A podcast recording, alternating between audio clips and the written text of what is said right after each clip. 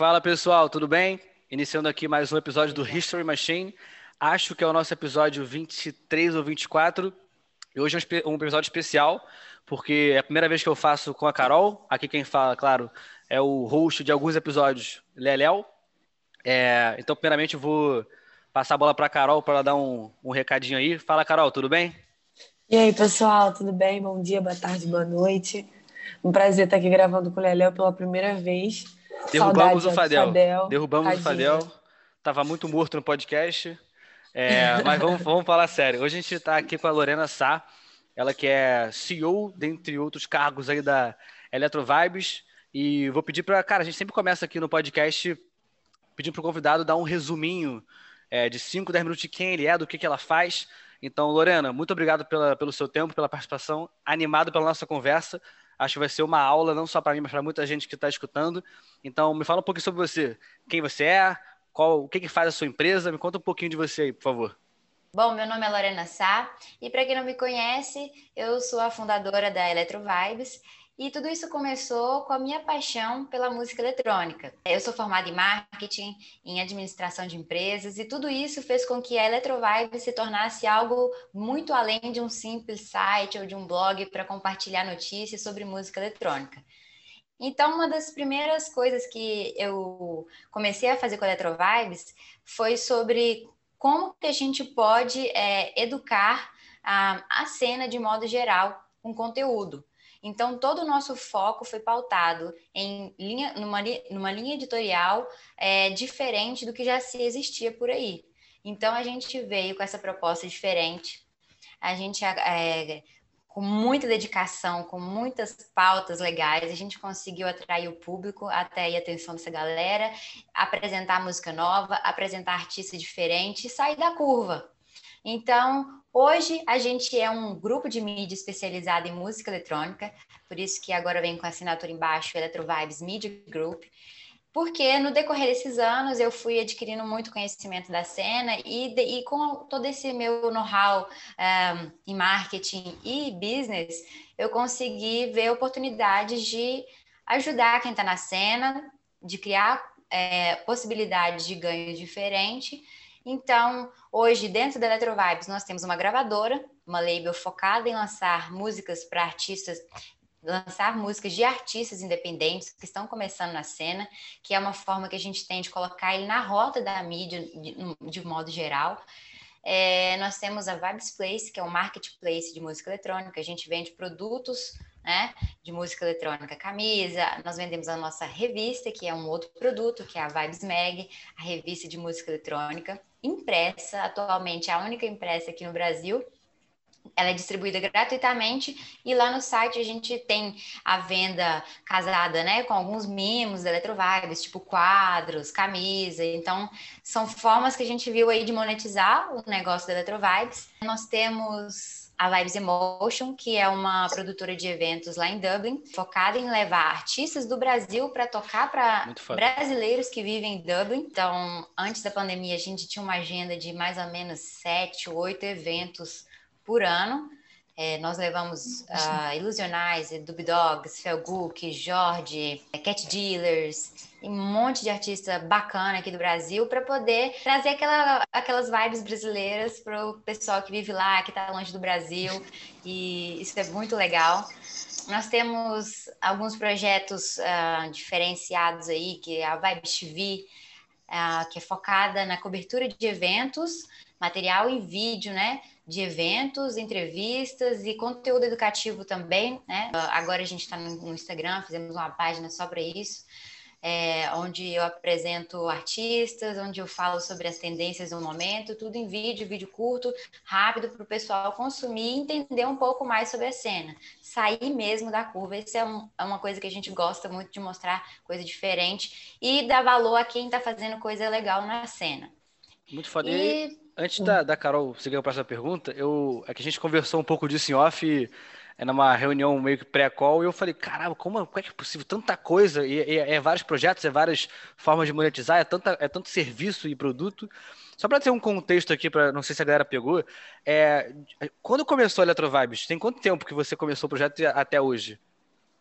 Foi em 2017. Isso é, é, é, é assustador, para não dizer outra palavra. É muito recente, né? Pelo tamanho que a empresa três, tem. Três, quatro anos e você está falando de quase que citou quase que dez projetos diferentes. Então é impressionante pra é. caramba isso. Isso é muito legal. Carol, desculpa é, interromper, quando, pode seguir. Quando a gente quando a gente fundou a Eletrovibes em 2017, a gente chegou já bem focado na questão visual da, da comunicação. É, pensando ah, no, no, nosso, no nosso leitor, né, nos nossos seguidores, o que, que a gente queria dar de diferente para eles. Então, é, eu já cheguei nos eventos com uma equipe de filmagem preparada para poder gravar as melhores vibes dos eventos, com, com profissionalismo para poder é, toda entrevista sempre muito cuidado tanto a gente tem esse cuidado né para fazer um conteúdo rico. Então é, desde o começo eu investi muito é, nesse tipo de conteúdo diferente e continuo fazendo isso né. Quem acompanha a Electrovibe sabe o que é Electrovibe sabe que o nosso story é diferente. Sim sabe que o post no feed também é diferente, a legenda de um post, de um tweet, de um tweet, de um post no Facebook é tudo diferente, porque a gente tem um cuidado com o nosso leitor, porque cada rede tem um tem leitor sua... diferente, Perfeito. né? Então, a gente conversa e é uma marca humanizada. Além de mim, nós temos aí o nosso jornalista, cargo-chefe, que é o João. Ele, assim, é uma pessoa que as pessoas querem ter um texto escrito por ele. Tem o Léo das Vibes, né? Que é o nosso twitteiro. Ele faz as lives em, em eventos. Muito bom esse então, nome. É, as pessoas é, têm esse tipo de, de reconhecimento com a gente, né? Eu falo assim, eu sempre é, eu, eu, tenho muita coisa para fazer também e eu quero dar oportunidade para todo mundo. Então, se a pessoa está disposta a se jogar nas vibes, ela vai ter um espaço aqui. Então, é, teve outras, outras meninas que já passaram por coberturas de evento para poder apresentar os clubes, né, alguns eventos, e, e são várias coisas que a gente faz aqui, não só para o público final que curte música eletrônica, mas sim para os nossos colaboradores, né? Então, cada um tem uma, além da contribuição, eles têm essa vivência no meio, bem. A, né, bem dentro das vibes mesmo. É, isso que você comentou é, em relação a você ter uma comunicação que é totalmente humanizada, é, para quem acompanha Electro Vibes entende isso no primeiro segundo que, que lê uma matéria de vocês ou simplesmente um tweet, uma cobertura da Electro Vibes, seja da Tomorrowland ou seja de um evento nacional, é uma coisa que parece que é um amigo seu que está escrevendo e alguém que te entende. Fado. E é, é, acho que é uma visão de alguém que também é fã. Então, isso muda também, né? É, além de ser uma matéria jornalística, uma matéria informativa, ela se torna uma coisa fluida de ler, divertida. E já emendando na próxima pergunta, é, como você falou, se você tem alguns colaboradores que são do meio, você mesmo é apaixonado por música eletrônica, em que momento assim, na sua vida você teve aquele estalo e falou, nossa, eu amo música eletrônica, eu descobri minha paixão aqui? Então, esse momento foi no Tomorrowland Brasil 2015. É, mudou não só a minha vida, mas eu tenho certeza que é de muitas pessoas aqui no Brasil porque era um festival que eu sonhava desde 2012, assim, 2011, desde que eu vi o Aftermovie lá da Bélgica. E aí eu comecei a desejar e falava, eu preciso ir para a Bélgica, eu preciso conhecer isso. Olha essa galera feliz, olha essas vibes. Eu falei, cara, muito foda, eu preciso disso na minha vida. E até então eu já tinha ido a alguns eventos aqui no Brasil e tal, mas quando o festival desembarcou aqui no Brasil, quando eu pisei lá no Maeda, mudou tudo. Foi uma experiência assim, eu me senti na Bélgica. Eu, era gente de tudo quanto é canto do país, um monte de gente aqui, é, né, das Américas aqui, e assim, aquela vibe, todo mundo feliz, e aquilo ali foi assim, preciso, preciso de mais vibes como essa. Então, aí eu fui para Tomorrowland em 2015, aí veio o EDC no final do ano, uhum. eu fui, aí já veio o Tomorrowland em 2016, já, aí foi onde aconteceu o inesperado, né? Eu fui e como eu, hum, eu era muito fã, eu, eu pesquisava muito sobre música eletrônica, principalmente nos sites gringos que tinha o conteúdo que eu gostava de, de ler a respeito. É... Eu cheguei no Tomorrowland e eu tinha comprado uma GoPro e comecei a fazer fotos uh, do festival e postar. A internet era muito ruim, e quando eu voltei para civilização, e vi é, meu, meu, meu Instagram tinha bombado de repente, um monte de gente perguntando, ah, com o que, que é isso? Nanana. E foi aí que, de uma certa forma, eu virei uma influenciadora de música eletrônica, de música eletrônica, para compartilhar minha experiência nos festivais, né? E aí todo mundo queria saber todos os detalhes de, de Tomorrowland Brasil. E eu, pô, legal, vou dar então minha opinião, como é que foi. Então eu fazia meus posts, né, no meu Instagram e então, foi uma, foi uma hora que é, começou a mudar. Tanto comecei a me apaixonar mais ainda pela música eletrônica e comecei a ver isso com outros olhos também. E, e só dar um ponto Foi realmente tudo aqui. muito rápido, né? Pode, Desculpa, falar, pode falar. Pode falar. Eu, é porque é, me, me pareceu uma coisa curiosa você falou, porque na real, às vezes, quem, quem olha assim e vê a Electro Vibes hoje, ou vê outras empresas hoje já bem construídas, às vezes acho que você pensou em tudo, todo o processo que você ia fazer desde o começo. Só que, na verdade, pela sua fala, me parece que, na real, foi mais uma coisa, pô, eu gosto disso aqui, rolou a situação, vou fazer. Então, como é que foi? Realmente você fez meio que por. Foi meio que sem querer esse começo, e aí você um dia percebeu que podia criar uma coisa mais séria. Como é que foi essa parada? É, o começo realmente foi assim. É, legal, vou continuar compartilhando minhas experiências. Aí eu vi que depois de um tempo é, eu poderia ter um blog para escrever mais, para dar mais detalhes sobre o evento. Mas assim, quando, quando, eu, quando eu já decidi abrir a Eletrovibes com esse nome, eu já, eu já tive outras páginas onde eu compartilhava vídeo de música eletrônica e tal. Uhum. Mas assim, aonde é, quando eu abri a Eletrovibes, já tinha um planejamento de marca. Porque Maneiro. eu sou do marketing, então eu pensei, eu não quero fazer simplesmente um blog, eu quero fazer uma mudança na forma do, como a gente fala música eletrônica no Brasil. Foda. Então, foi um planejamento, houve um planejamento de branding, de persona, assim, tem tudo Análise isso. SWOT. Muito, tem, tem análise SWOT. Nós fizemos, nós fizemos estudo de muita marca, é, cores, tudo, tudo, tudo isso foi muito bem definido no começo. Quando eu coloquei o site no ar, eu já sabia o que, que, que ia vir, mas eu não sabia que as coisas iam acontecer tão rápidas. Para vocês terem uma ideia, a gente postou o primeiro vídeo no YouTube em junho de 2017. Simplesmente três pessoas apaixonadas por música eletrônica compartilhando a experiência passada no Ultra Brasil 2016 e dando uhum. as dicas para quem ia, é, ia para o Ultra em 2017. Eu fui, hein? Só para. e aí, todo mundo, o que, que aconteceu? É, isso abriu as portas, porque todo mundo já foi vendo o vídeo, nossa, que dica boa e tal e tal. Eu falei, cara, o pessoal gostou, então nós estamos no caminho certo. E o Ultra é, me convidou para ser embaixadora da, da, marca no Brasil. Eu não tinha nem cinco meses de Eletrovibes, eu tinha um mês de Eletrovibes. Surreal, entendeu? surreal. Então, eu, eu fui lá, já cobri o Ultra, mas antes do Ultra, eu tinha ido a Londres cobrir um festival também, isso com três meses de Eletrovibes. É, que foi uma oportunidade para conhecer artista, para ver como funciona a cena lá fora. E aí você já volta assim, totalmente com a cabeça, Outra assim, cabeça. uou, preciso. É, motivada. Né? Muito foda. E, e, eu acho que uma parada interessante dessas conversas sobre música eletrônica, e eu, eu sempre repito no podcast que eu sou um cara extremamente leigo, então o podcast está quase que virando uma, uma faculdade de música eletrônica para mim. E a gente recebeu semana passada, um tempo atrás aqui, o Matheus Tavares, que, porra, gente fina pra caralho, um dos episódios mais legais que a gente fez certamente você conhece também, a gente chegou a comentar até isso em off também. E ele foi o cara, talvez, um dos pioneiros de verdade da, de produção de conteúdo para essa para esse mundo. É, eu não quero errar o nome do podcast do, do, do, blog dele, é Vibes Infinitas, é isso? Vibes Infinitas. Ah, acertei, acertei. Hoje ele tem o canal Vibes Infinita, Sim. mas antes ele era do Stereo Minds. Perfeito.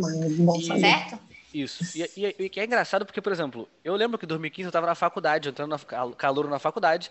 Cara, a música eletrônica, ela, ela ainda estava quase que uma coisa mais underground, não era tão popular assim. E a gente olha no hoje para 2020, no Brasil. no Brasil, claro. É, a gente olha para 2020, hoje, cara, a música eletrônica virou quase que ascendeu ao mainstream, né? É quase uma coisa popular. A gente tem o Alok aí produzindo, porra, com vários sertanejo, com funk, com música pop mesmo. Então eu queria um pouco do seu, do seu take em relação a como é que foi, não só como uma fã, mas também como uma profissional dessa área, é, ver, tanto ver quanto também participar e colaborar nessa construção de uma, de uma cena dessa ascensão da música eletrônica ao, ao, mainstream. Como é, que você, como é que você vê isso? É, quando eu entrei, a cena era uma. Assim, quando Electro Vibes entrou, a gente tinha ainda é, aqui no Brasil, os festivais traziam uh, artistas internacionais que eles tocam o quê? Big Room, Progressive House. Então, isso ainda estava vivo, estava aceso aqui na boa parte do público. E com o tempo, até mesmo com a alta do dólar impossibilitando trazer esse tipo de artista, os artistas brasileiros tiveram essa, esse salto, é, esse destaque na cena. Né? Então, assim, mudou muita coisa. É, eu venho acompanhando tudo de pertinho, eu venho olhando os artistas e eu sempre vejo que está fazendo uma coisa diferente. Aí eu chamo para fazer uma matéria, né? Para contar mais, porque eu adoro apresentar todos os lados, todas as facetas de um artista, porque ele é um artista, ele é uma mente criativa, né? Então eu gosto muito de fazer isso. É, e, e, é engraçado porque mudou muita coisa. Ano passado, o Tech House era tudo aqui no, no Brasil. Todas as festas Sim. eram Fischer, né? Então, e, uma, e eu, eu já não sou uma apreciadora assim assídua de tech house. Eu sempre gostei do melódico, do techno melódico, do house uhum. melódico, do Eric Prydz, que toca progressive house. Maravilhoso. E, e aqui, ó, ó o amor. tá a camisa do. Pelo que eu entendi, a camisa do cara. Viu? E, e assim, é, essa mudança ela se deve muito a essa falta de festivais internacionais aqui no Brasil. Ela que, que fez com que a cena brasileira se destacasse, né? Os artistas hoje estão, em sua maioria, no line-up dos eventos pelo Brasil sim, afora. Sim. E aí a gente tem novas sonoridades. E o Vintage, ele querendo ou não, ele é a pessoa que puxou muita coisa disso. Ele deu uma, uma outra cara para a música eletrônica. Eu falo assim, musicalmente falando, ele fez uma coisa que o pessoal achava que não ia dar certo, que é pegar música antiga e remixar. E, e ele tem um, um, estilo que é melódico. Uma vez, em uma entrevista com ele, ele falou: Eu sou melódico e agora eu quero trazer isso de volta para as minhas músicas. Isso é muito bom. Esse melódico é o quê? É o vocal, é aquela batida que vai te envolvendo, não é uma, não é uma batida seca, não é uma batida também tão acelerada. Sim. Então, isso tem mudado, isso tem refletido diretamente na produção de todos os artistas aqui no Brasil principalmente agora na pandemia. O pessoal. Nossa, tá, com certeza. Né? O, tudo que ele produz, ele toca na live dele, o que ele solta ali já vira tendência instantânea. É a, a maior referência aqui dentro da cena, sabe? E eu fico feliz porque ele é um cara muito talentoso e ele tem um bom gosto musical. Então, ele tem é, trazido coisas diferentes. É, por exemplo, a Nora Impur, ela é uma artista que toca no disco, indie dance, um deep house, uma coisa bem vibes, pezinho na praia. E ela já veio ao Brasil várias vezes, mas ela nunca teve aquele assim, ai meu Deus, Nora Impur. Conheço ela desde sei lá quando, nem lembro. E, e quando ele trouxe ela para tocar na sua track boa, todo mundo ficou, meu Deus, Nora Impur, porque ele mostrou o som dela para massa, né? Para a maioria das pessoas que curtem música eletrônica estão indo sua track boa. Então, isso foi um movimento muito legal. E ele tem feito isso com outros artistas internacionais e nacionais, colocando na rota. Então, ele tem, ele tem ditado bastante tendência musical, né? E, e, mudou muito, mudou muito. Antes, o Big Room reinava aqui no Brasil, era high BPM na alta, era, né? Hoje a gente vê essa entrada do melódico em tudo, em tudo. Não, a transformação do mercado é, é absurda. E você comentou também sobre essa questão da durante a pandemia, a produção musical entre os artistas, tanto iniciantes quanto é, já consolidados na cena, foi uma coisa que é, acho que deixou qualquer fã extasiado. O Vintage, por exemplo, são inúmeros lançamentos mas eu acho que mais me chamou a atenção, e o Leléo pode, pode concordar com isso, é a quantidade de novos talentos que as gravadoras estão trazendo, inclusive a Electro Vibes. É, a gente tem uma playlist aqui na 538 que é só de artistas que estão em ascensão, e vocês trouxeram, se não me engano, o Vieira, que trouxe um, uma sonzeira. Eu falei, cara, é, olha a qualidade musical que os produtores brasileiros estão entregando, estão cada vez mais estudando. Então, essa transformação de cinco anos para cá é, de uma pesquisa musical é, que traz as raízes, assim, é, não só brasileiras, mas assim, de, outros, de outras referências como techno, Alemanha, é, Detroit, isso e aquilo, é, é uma coisa que para mim chega a ser até assustadora, porque você tem artistas que mesclam é, a sonoridade, como a Sarah Stencil, que bota elementos africanos, e você tem outros artistas que trazem muito bem a representatividade do, do Progressive House. E eu fico assustada com, com a evolução que a cena tem tido. Hoje em dia você tem tranquilamente uma, uma festa, uma label que só traz artistas é, brasileiros e ela vai esgotar. Você tem uma live que vai, só vai ter artistas brasileiros e não posso dizer que nem só consolidados. E ela vai estar tá lotada de, de espectadores. Isso é muito curioso, né? E isso foi uma coisa até que eu reparei assistindo a Tomorrowland, que a diversidade que a gente tem na música eletrônica é absurda e o quanto que a gente está sendo bem representado lá fora, né? O Vintage entregou um set absurdo e também não, não acharia que eu poderia ser melhor representada como, como, como a gente foi no set da Tomorrowland.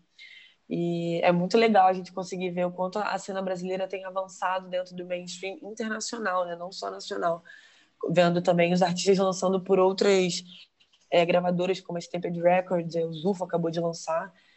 E também o papel que a Electro Vibes tem feito em procurar novos artistas e lançar eles de uma maneira vibes, como, como você fala, falaria, né?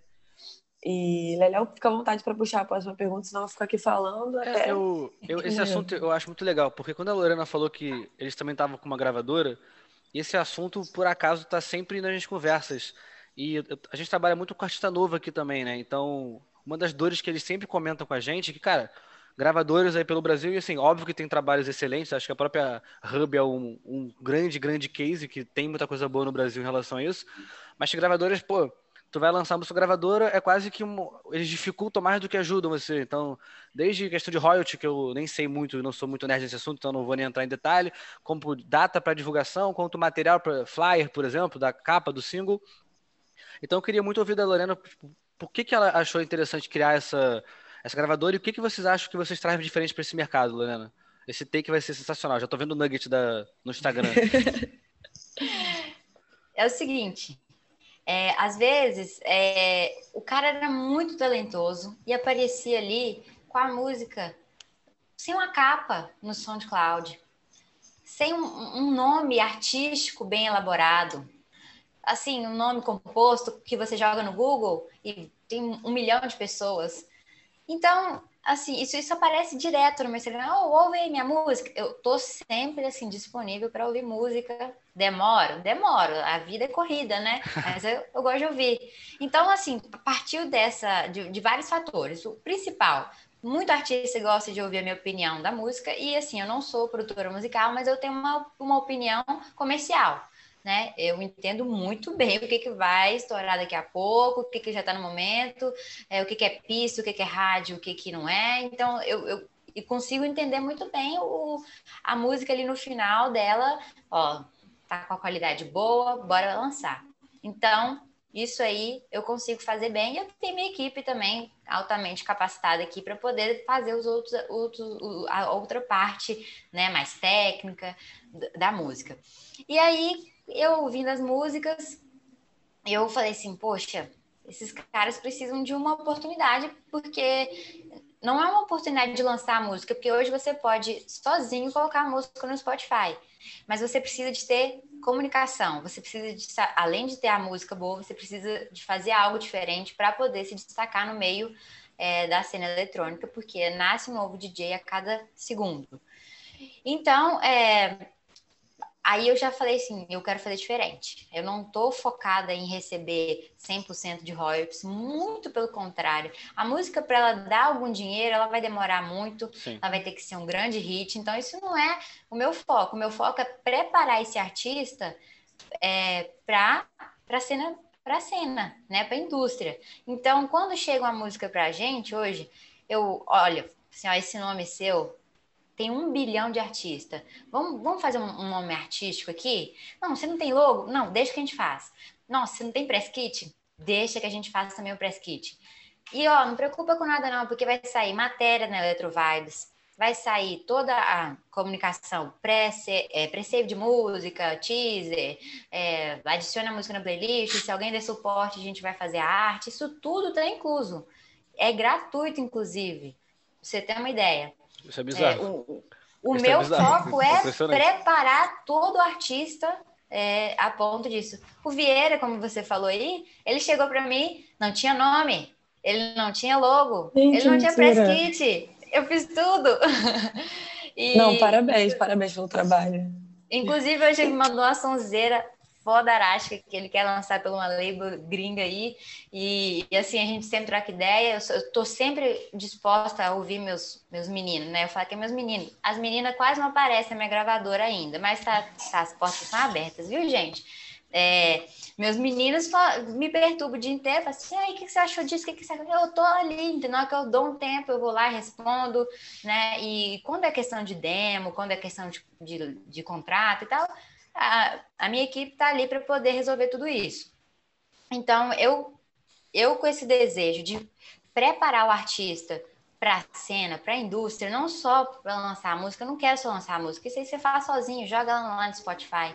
Então, eu estou aqui para poder fazer isso tudo, para dar um auxílio com, a, com o nome artístico, comunicação visual, para fazer vibes de, de, verdade, né, gente? Porque se o cara sai ali já com a música toda perfeita, a outra outro site, pô, caraca, música ma maneira, vamos fazer matéria sobre esse cara? Pode, isso aconteceu, entendeu? Então, teve uh, artista que lançou a primeira música que nem era tão legal assim com a gente, que já assinou com outra gravadora grande, entendeu? Porque a gente tá aqui para abrir as portas.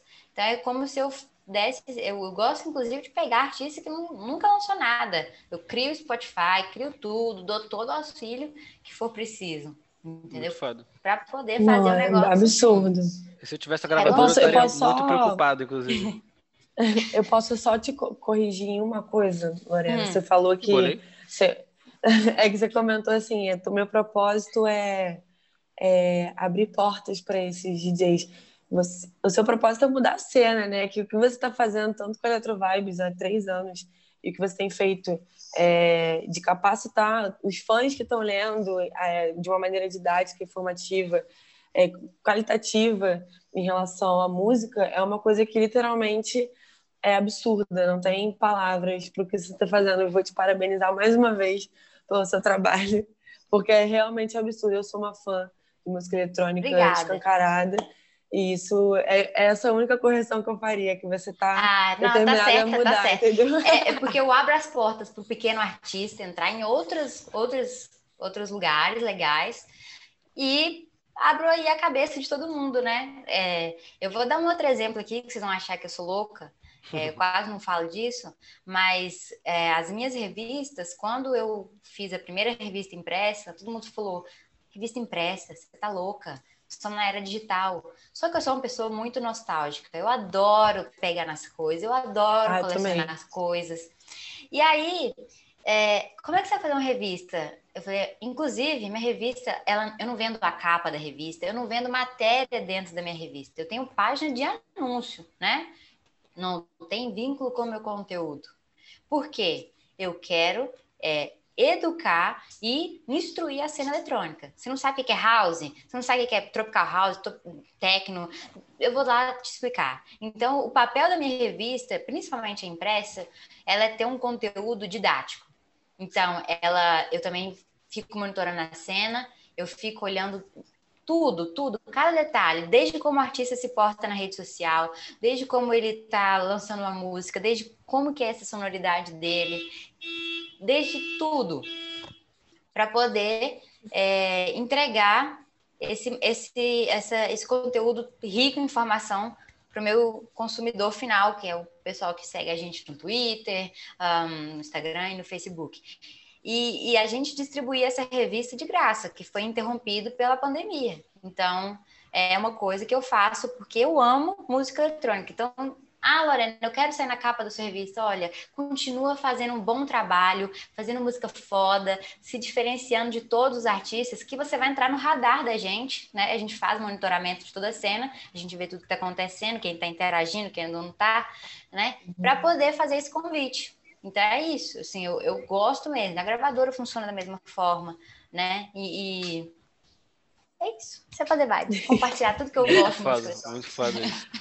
E, Não, e a, absurdo. Até, até, queria entrar num outro assunto, é, porque eu acho que é um, é um, feedback interessante. Aqui na Centro Revolta a gente trabalha, a gente meio que começou a trabalhar com artistas por causa da, da pandemia, está sendo muito divertido, muito legal mesmo, mas o nosso o core sempre foi trabalhar com eventos. E aí acho que até a Carol pode comentar depois isso. É, é, eu, eu, imagino que eventos gringos de eletrônica lá fora têm uma qualidade fora do comum. É, acho que essa, essa, essa cultura nasceu muito lá fora, o Brasil está vindo, já tem, óbvio, vários cases interessantes pra caramba aqui no Brasil. Mas eu queria te perguntar o seguinte, Leandro: quais erros ou quais acertos também você vê aqui no Brasil nos eventos de eletrônica que eventualmente lá fora fazem melhor e aqui ainda está faltando um pouco? Como é que você vê um pouco essa cena de eventos aqui do Rio de Janeiro? Do Rio de Janeiro, do, de eventos de música eletrônica, desculpa, pode ser do Brasil, do Brasil todo, da sua cidade também, se você quiser. O que, é que você vê em relação a isso? O que, é que você pensa?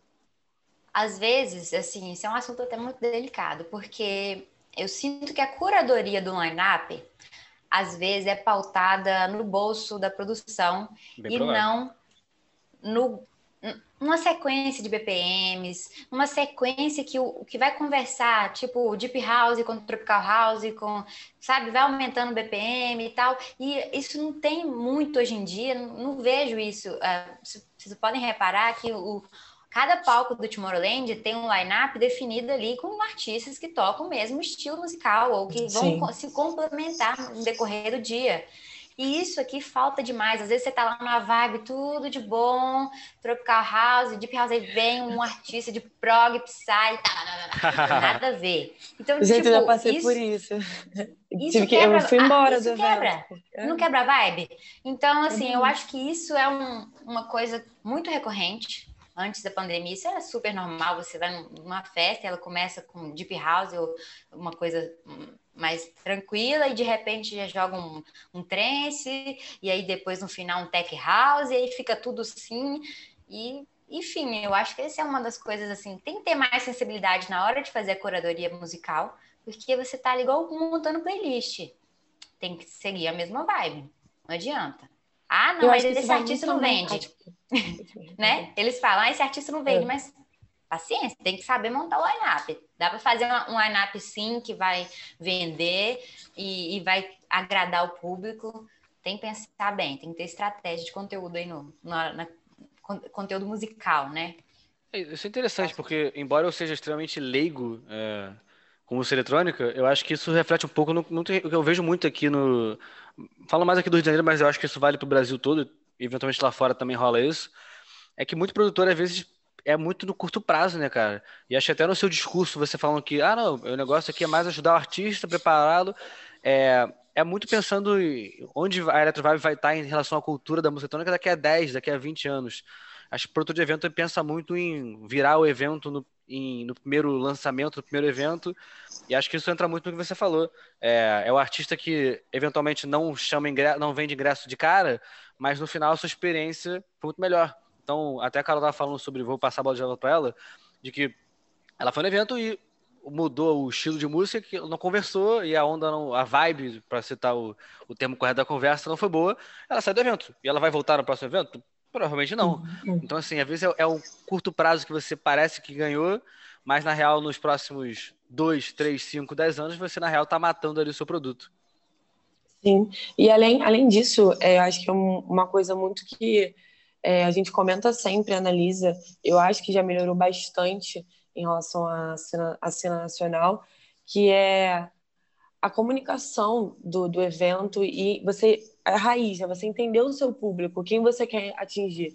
Porque se você tem uma comunicação uma estratégia, uma essência do evento, né? um conceito, vamos falar assim, bem definido, você sabe que o seu público não vai gostar de ter um, uma alteração na, na vibe do evento, na experiência, no meio do set. Então, isso vai muito também da construção das marcas que a gente tem aqui. Tem marcas que obviamente entregam é, experiências impecáveis, mas a gente sabe que isso acontece. Então, acho que é uma coisa que pode se desenvolver e a gente pode se inspirar em mercados que são consolidados. E falando de festa, que é quando surgiu toda essa ideia de vibes, né? É, tem alguma festa especial que você considera a sua favorita? É, festival que eu assim sou apaixonada é o Tomorrowland, porque ele é perfeito em todos os aspectos. E é mais um festival que me surpreendeu muito e que promete muitas vibes em 2021, se tudo der certo. É o EDC. O EDC eu fui aqui no Brasil, depois eu fui em Orlando, é, cobri lá o EDC do ano passado e eu fiquei incrivelmente apaixonada, porque é um festival muito colorido, cheio de luzes. É, ele é um festival mais noturno, né? Ele começa às seis da noite vai até às seis da manhã em alguns, em alguns países.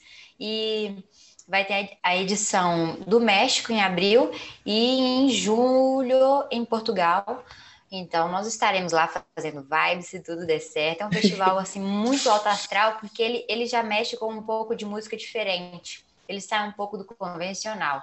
Ele tem um palco de bass house, que é uma tendência muito grande lá fora, que está chegando aos poucos aqui, está se misturando com a sonoridade brasileira. Ele tem palco que tem só dubstep e trap, ele tem palco de techno, ele tem um palco. O main stage dele é bem diferente dos outros festivais, porque toca future bass, toca é, Big Room, Progressive House. Então, assim, ele tem uma pegada diferente na hora de fazer a curadoria é, do, do, palco do, do, palco principal e dos outros palcos também. É, então, eu, eu sim, eu fiquei apaixonada depois que eu fui no, de Orlando e já estou me preparando aí para as próximas, os próximos países para desbravar, para fazer alguns vídeos super vibes. E eu sou apaixonada também com Greenfields, que é um festival assim, ele não é tão decorado, ele não é tão cenográfico falando, cenograficamente falando, ele não é, é, não tem esse investimento, mas ele tem uma preocupação muito legal que é montar o line-up com exclusividade. Eles levam artistas exclusivos só para tocar lá no Reino Unido e nenhum outro festival pode levar, entendeu? Então, ano passado teve o Swedish House Mafia, teve o Calvin Harris, é, tem o Pêndulo, que é um, né? Então, assim, eles sempre se preocupam em fazer coisas diferentes com o line-up. É, o, o, festival em si é bem básico, tem camping, mas tem uns palcos bem básicos, assim, só telão e o DJ ele tocando, mas ele tem uma, uma vibe muito boa também. Eu fui várias vezes e fiquei apaixonada. Por curiosidade, Carol, conheci esses festivais aí? Porque eu, infelizmente, eu sou extremamente. Sim. Eu não faço ideia do que se trata. Ah, todo mundo que conhece música eletrônica conhece. Não, então, não é o meu caso. O, o EDC já teve aqui no Brasil, em 2015 primeira e única vez. Sim. Uh, o Greenfields também já aconteceu em Florianópolis, já teve aqui em Belo Horizonte em 2000 Maneiro. e lá vai fumaça. E aí, uma pergunta que eu, eu, eu gosto muito de fazer, até para entender o quão atrasado ou quão ruim meu gosto musical é, por exemplo, para até para também aprender, sair daqui do, pod, do, do, podcast e ouvir coisas, descobrir novos artistas. Eu queria até que Carol respondesse a dela também. É, mas vou começar pela Lorena. É, quais são os artistas brasileiros que você mais gosta de ouvir? E se puder o, o porquê, pode citar um e falar muito dele, pode citar três, cinco, fica à vontade. É, eu sou uma pessoa que gosta muito de um som introspectivo. Eu gosto de um melodic house, né, um progressive house. É uma coisa que tem um vocal e tem uma sonoridade bem suave, né, bem vibes. Então hoje eu estou acompanhando muito ultimamente no Brasil o Meca, o Antidote, que foi capa da revista. É, tem o Vicentini, é, tem uns meninos aí que eles estão fazendo essa sonoridade aqui no Brasil. Então, assim, eu, eu sou viciada nessa, nessas vibes melódicas aí. Tem um artista que a gente lançou e vai lançar de novo lá na gravadora, que é o Redman. Ele é todo de vermelhinho, assim, e ele lança também Melodic House. É, deixa eu ver outro nome aqui. É, não é do Melodic House, mas que eu tenho acompanhado e tenho curtido muito, é o Deadline. Ele lança algum, algo aí mais pelo Progressive House, Big Room, uns BPMs lá em cima, assim. Ele tem lançado nas gravadoras gringas, eu até falei dele um vídeo lá da Vibe TV, porque ele também tá mandando muito bem. Ele, ele segue, assim, é, conquistando a cena internacional e isso é muito legal, porque ele tá fazendo o som que agrada a ele, que é que não é o que agrada a maioria aqui no Brasil, por exemplo, né? Não é um tech house. E ele segue fazendo música boa, é, porque tem público, né? Então é um cara uhum. maneiro. Mas assim, o Mac e o Antidote são meus artistas que eu mais tenho acompanhado assim de perto aqui no Brasil. Maneiro. Carol, você acha que a Carol Valverde vai gostar da lista das indicações? Você botaria mais alguém nessa lista aí, Carol? Qual? Vamos. É... Ah, eu concordo com todos. Inclusive, eles lançaram é, um EP juntos, né? Todos esses artistas, e foi surreal de bom. É... Bom, eu sou suspeita para falar que eu gosto de todos os artistas, mas não sai do meu, meu Spotify Gui Boratos, que nunca saiu. E Vintage, né? Que eu sou um pouquinho viciadinha em Vintage, sempre fui. Gosto muito da vibe de 2015 até hoje, gosto das antigas mesmo. É... Quem mais? Ah, eu tenho acompanhado bastante a sonoridade do Zufo, é, tenho gostado muito das variedades que ele tem apresentado. E acho que seria basicamente isso que eu, que eu mais escuto ultimamente. Tem um carioca, tem um carioca aí que é muito bom. O menino bravo. Esse também, agora eu tô aqui, ó. Que eu tenho que olhar ali para minhas revistas ali, ó. Fica ali do lado. O Mas, que ele também que... faz essa pegada aí de Melodic House. Ah, de, sim. Entendeu? Inclusive, e, o Mais vai, vai estar no nosso podcast em breve, em breve. Ó, tá lançando a gravadora dele também, sim, que vai ser bem ciente, legal para poder, ciente. né? Menino é bravo. É, e aí, Lorena, a gente está chegando, infelizmente, na, numa parte já final do nosso podcast. É, certamente está sendo muito divertido. E então, as perguntas difíceis começam agora, que são perguntas de, de coach, de conselho, as coisas assim, meio para virar micro conteúdo para a gente depois. É, eu, eu, eu, queria que você, enfim, pensasse um pouco no, no começo da carreira, nem ter necessariamente tanto tempo assim de Eletrovar, mas você pode voltar mais no tempo se você quiser. É, para uma para um menino para uma menina que está na faculdade, por exemplo, começando a fac... ou está no ensino médio, algo do tipo, e sonha em trabalhar com música ou nichando mais um pouco com música eletrônica hoje, é, acho que o mercado já evoluiu um pouco mais, né? tem oportunidade hoje para isso. Mas qual dica você daria para essas pessoas? E a gente geralmente gosta de colocar essa pergunta da seguinte forma: o que você queria, o que você gostaria de contar para a Lorena do passado que você sabe hoje? A primeira coisa que eu gostaria de falar para mim, assim, do passado, é que conhecimento nunca é demais. É, Hoje, saber falar inglês, saber mexer em todas as ferramentas do mercado digital, é, são coisas que, um, independente se eu sou artista, se eu sou booking, se eu sou produtora de evento, você precisa saber.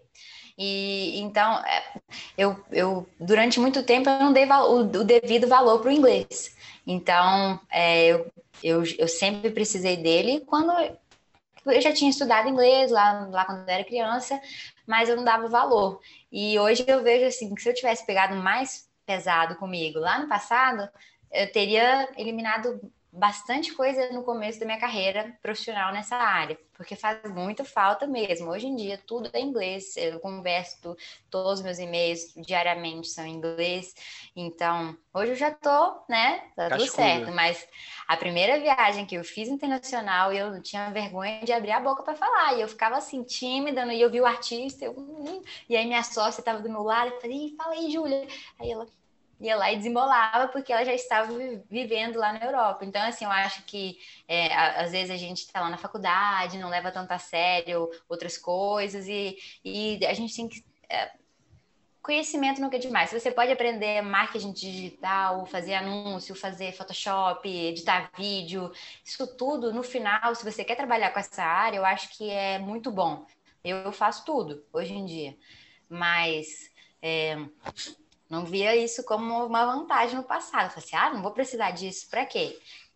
Para você ter ideia, eu não sabia escrever muito bem um texto. Eu tinha muita ideia na cabeça e não conseguia colocar isso no papel. Então, eu custei muito aprender a fazer isso e só fui pegar gosto quando eu fiz a Eletrovagos, porque eu escrevia coisas que eu gostava de ler e de entender, né?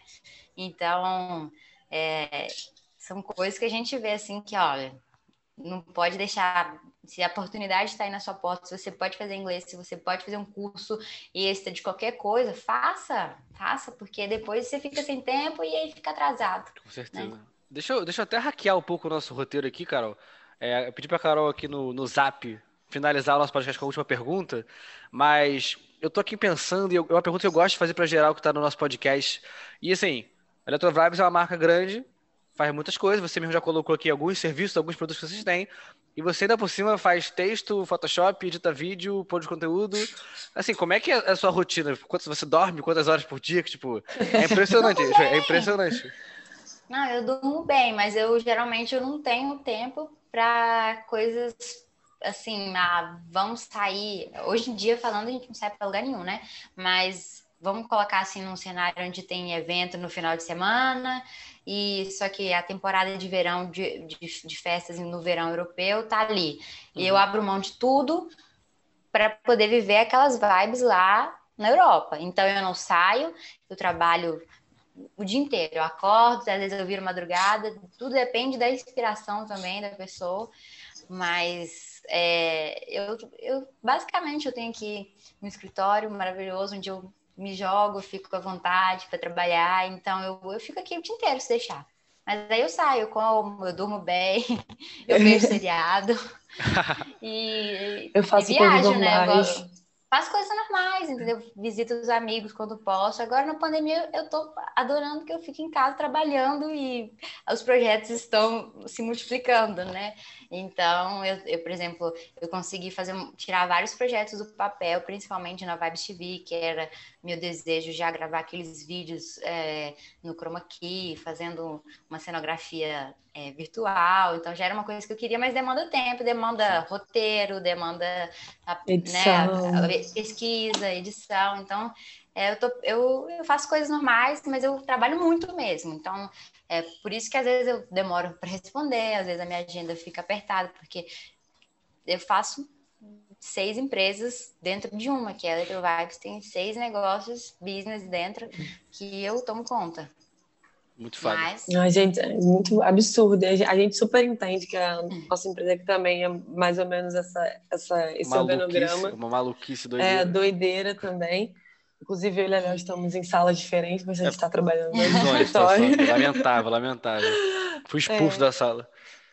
E é muito legal ver esse brilho nos olhos de quem ama o que faz, né?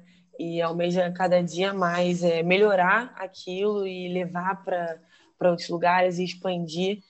E eu tenho certeza que essa pergunta você vai responder, é, talvez acho com facilidade, mas com muito sorriso no rosto, que é onde você enxerga é, você, Lorena e a Eletrovibes daqui a uns cinco anos, assim? Nossa, essa pergunta, assim, dentro do, do planejamento, que ele já extrapolou todas as nossas expectativas, é, eu acho que a gente vai ter bastante público, a gente vai conseguir aí é, ampliar, inclusive, o conhecimento de música eletrônica, porque tem muita gente que conhece só os artistas principais e eu acho que a gente vai conseguir ampliar essa rede de, de audiência. Né? Então, é, assim eu espero cada vez impactar mais pessoas com o nosso conteúdo. Essa é a minha, a minha a principal objetivo, seja em vídeo, seja em texto, seja em áudio, seja no tweet. A gente quer sempre impactar mais pessoas. Então, eu imagino que daqui uns cinco anos a gente vai estar tá aí com bastante audiência, todo mundo apreciando um pouco de tudo de música eletrônica e o principal, sem preconceito, sabe? Sem é, criticar o gosto do outro. Eu gosto muito de abrir a cabeça do pessoal para isso, que tudo bem se você gosta de trance ou se você não gosta de tech house, é só respeitar. Então eu gosto de falar de, desse por que tem na música eletrônica, né? É, e eu acho que o pessoal vai, a partir daí, daqui uns cinco anos, o pessoal já vai estar tá entendendo muita coisa de música eletrônica, vai abrir assim a mente. E, e a gente vai estar tá continuando aí, ó, fazendo muitas vibes e cobrindo festival e fazendo, inventando moda, porque a gente inventa uma moda atrás da outra. Não, tem que ser assim, tem que ser assim. E a gente está aqui no aguardo de uma, de uma festinha aí, que talvez um festival da Electro Vibes, imagina, no Rio de Janeiro. a gente está no aguardo de, dessa Ó, que eu vou, eu, eu vou, vai ter um palco vou, no, festival. A gente acho que vai ter um palco aí no festival, mas isso é off the records. Ah, em primeira Ainda... mão aqui no, no podcast, é. assim, 3-8, hein, galera? Porque a gente já tem as festas lá em Dublin, né? A gente já produz a festa. Só que o que eu quero fazer aqui vai ser bem diferente, vai ser uma coisa que tem em a ver casa, com né? Diferente. É, é. Muito foda. Inclusive, eu, eu, adorei essa parada de falar, fazer vibes. Eu achei genial essa porra. Muito bom, muito Deixa bom. Eu. Pra finalizar aqui, eu vou explicar para vocês o que, que é fazer vibes. Porque as Por pessoas. Favor né? Acham que é só um nome, né? Mas quando eu comecei a frequentar a festa, eu e minha, minha melhor amiga, a gente estava ali no front, curtindo a música, cantando, e aí de repente falava assim para ela: bicha, isso aqui é muito vibes, nossa, isso é muito vibes. E aí, quando a gente foi montar o blog, o site, o nome, fazer o branding, eu falei, não, tem que ser vibes, pode ser qualquer coisa. Vamos colocar o eletro para poder dar essa ideia de eletrônico, porque só deixar vibes o pessoal não vai entender de primeira. Hoje, se eu quiser acabar com o eletro e ficar só vibes, eu consigo, porque a, a, palavra pegou. A palavra pegou e tudo combina com vibes. É vibes pelo mundo, é tudo vibes indica, vibes news, e aqui tudo dá certo com vibes. E eu falo que é o verbo, né? Fazer vibes. Então, quando eu tô com um artista, principalmente internacional, eu falo assim: olha, somos lá do Brasil, agora eu vou te ensinar a falar uma frase que significa let's make some vibes, some good vibes. E aí os caras já se jogam no, e falam também, e fica repetindo aquilo ali. E um artista em específico criou um festival lá na Suíça, nós somos muito amigos, com o nome Vibes, Vibes Open Air, o EDX criou esse festival lá e nós somos muito amigos. Ele, porque de tanto falar vibes na cabeça dele. Pegou. Ele assim, e ele colocou com Z mesmo, por causa de mim. Maneiro, já, Falei com ele, eu tenho passe livre para sempre Nossa. nesse festival. Já pede o, já Cara, pede o royalty, já pede o royalty.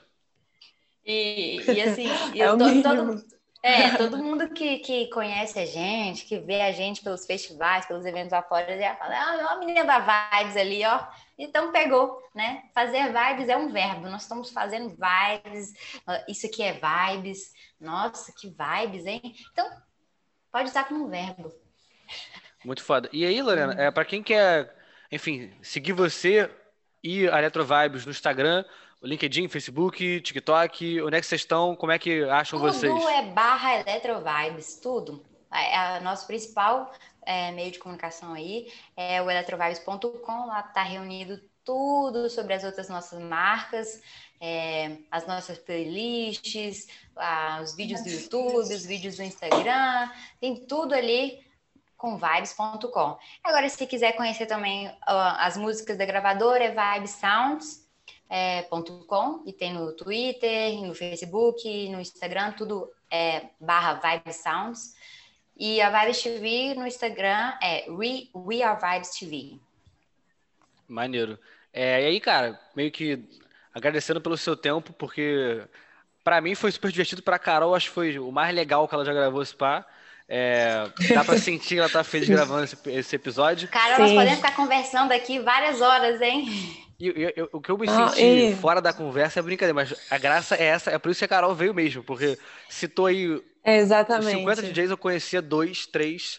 É, mas a graça. Vou até passar para Carol dar esse, esse discurso final e depois voltar para Lorena dar o recado final dela. Então, Carol, por favor, finalize o nosso podcast.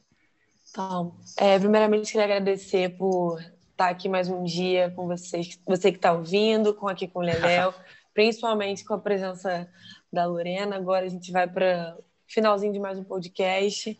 Então, vamos resumir aqui que a gente aprendeu muito sobre é, gostar do que você faz, é, ter um propósito e sempre, sempre entender que quando você ajuda a cena, independente de qual seja, você vai ter um retorno, né? Então a gente vê a grande, da onde vem é, a grandiosidade da Electro Vibes por ela ter um propósito tão rico e uma CEO que, que luta todos os dias e se joga nas vibes para fazer com que tudo isso seja possível. Então, Lorena, foi um prazer ter aqui, você aqui com a gente. Então, deixar você aí dar o seu recado final. E um beijo, galera. Que isso, agradeço demais pela oportunidade de poder falar um pouco mais sobre o que é Eletrovibes, porque a gente faz um montão de coisa, né?